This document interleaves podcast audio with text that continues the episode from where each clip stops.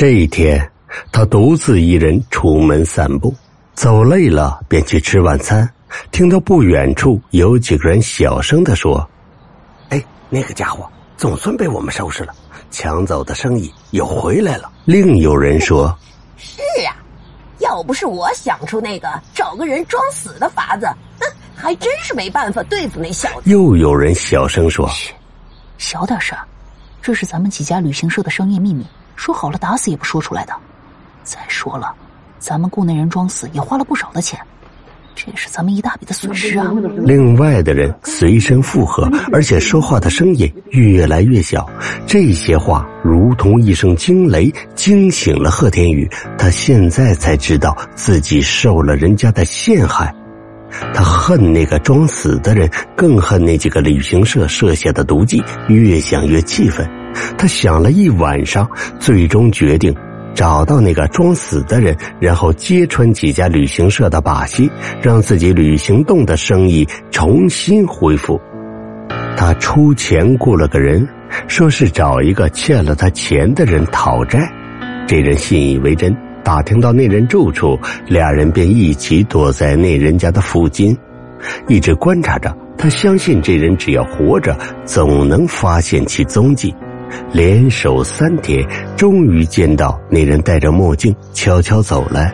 贺天宇带着顾着的人一起冲上去，捂住那人的嘴，塞进了提前准备好的车里，把那人捆了起来，一直开到了贺天宇的家里。贺天宇打发走雇来的人，他要独自审问这个装死的家伙。这人起先不肯说，贺天宇狠狠的用皮带抽他，滚了两天两夜不给吃喝。那人熬不住了，说了实情。贺天宇把这些情况全都用录音带录了下来，然后准备向法院起诉，告这个人以及几家旅行社。可是等他把这一切弄好，发现自己抓来的人已经快死了。他又是灌水又是喂药，这人奄奄一息。等贺天宇把他送到医院，医生说无法抢救了。贺天宇吓慌了神儿，这人可是被自己折磨死的，这下真的成了杀人犯。他绝望极了，偷偷把尸体弄回了家，想着怎么处理。不管怎么说，除了自己花钱雇的人，谁也不知道这事儿。可是苦思冥想了半天，也找不到合适的方法。就在这时，他的妈妈来了。贺天宇这才想起自己这些年把家人全忘在了脑后，尤其最近发了财，也没有想到给母亲寄些钱。他正对着尸体心焦如焚，母亲突然进来了，看到了尸体，大惊失色，逼问他真相。他只好原原本本的把情况说了。母亲气得浑身发抖，狠狠的给了他一耳光，掀开白布看了看死人的面容，便伤心的哭泣起来，诉说着贺天宇的心肠变得这样歹毒。贺天宇回想过去生活清贫却潇洒无忧，现在腰缠万贯，却因为自己做的灭绝人性的事儿，弄得焦头烂额。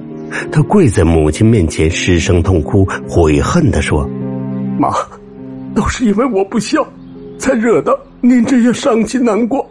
我错了，我现在向警察自首，我会痛改前非。”说完，站起来向外走去。正在这时，外边来了俩警察。他们拿出一张逮捕令，原来他们最近抓到的那个曾买通贺天宇窝藏他的贪官，那人交代了自己的罪行，并把贺天宇帮他藏匿的事说了出来。警察以包庇罪来抓他了。戴着手铐的贺天宇转身扑通一下跪下了，痛哭流涕的准备向母亲告别，却发现母亲不知什么时候不见了。他四处张望时，突然发现那个白布下的人慢慢坐起来。当他看见贺天宇时，像看见鬼一样，大叫一声倒下去了。警察走过去试了试鼻息，按了按人中，很快缓过来。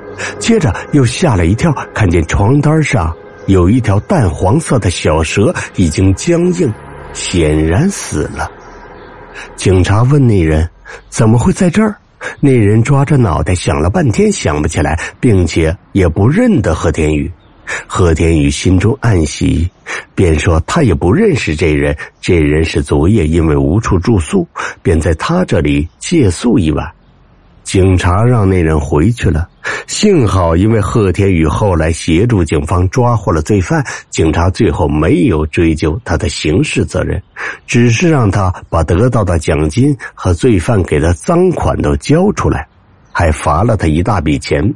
贺天宇给母亲打电话，当他提起那天母亲在他面前哭泣的情景，母亲疑惑的说：“啊，我我前段时间。”脚扭伤了，一直没有出过门啊！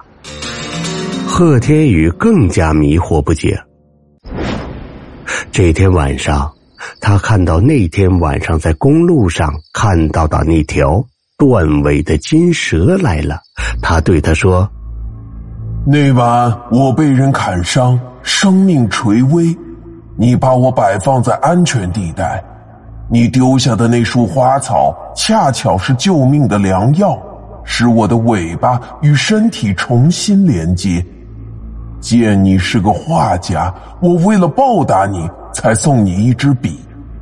你借它发财也不足为奇，但没想到你却用来谋财害命。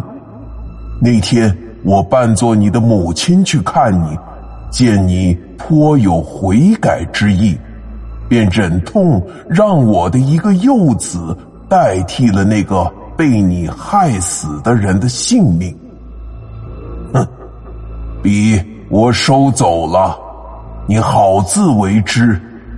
我们异类还知道有恩必报，希望你今后做个有良心的人。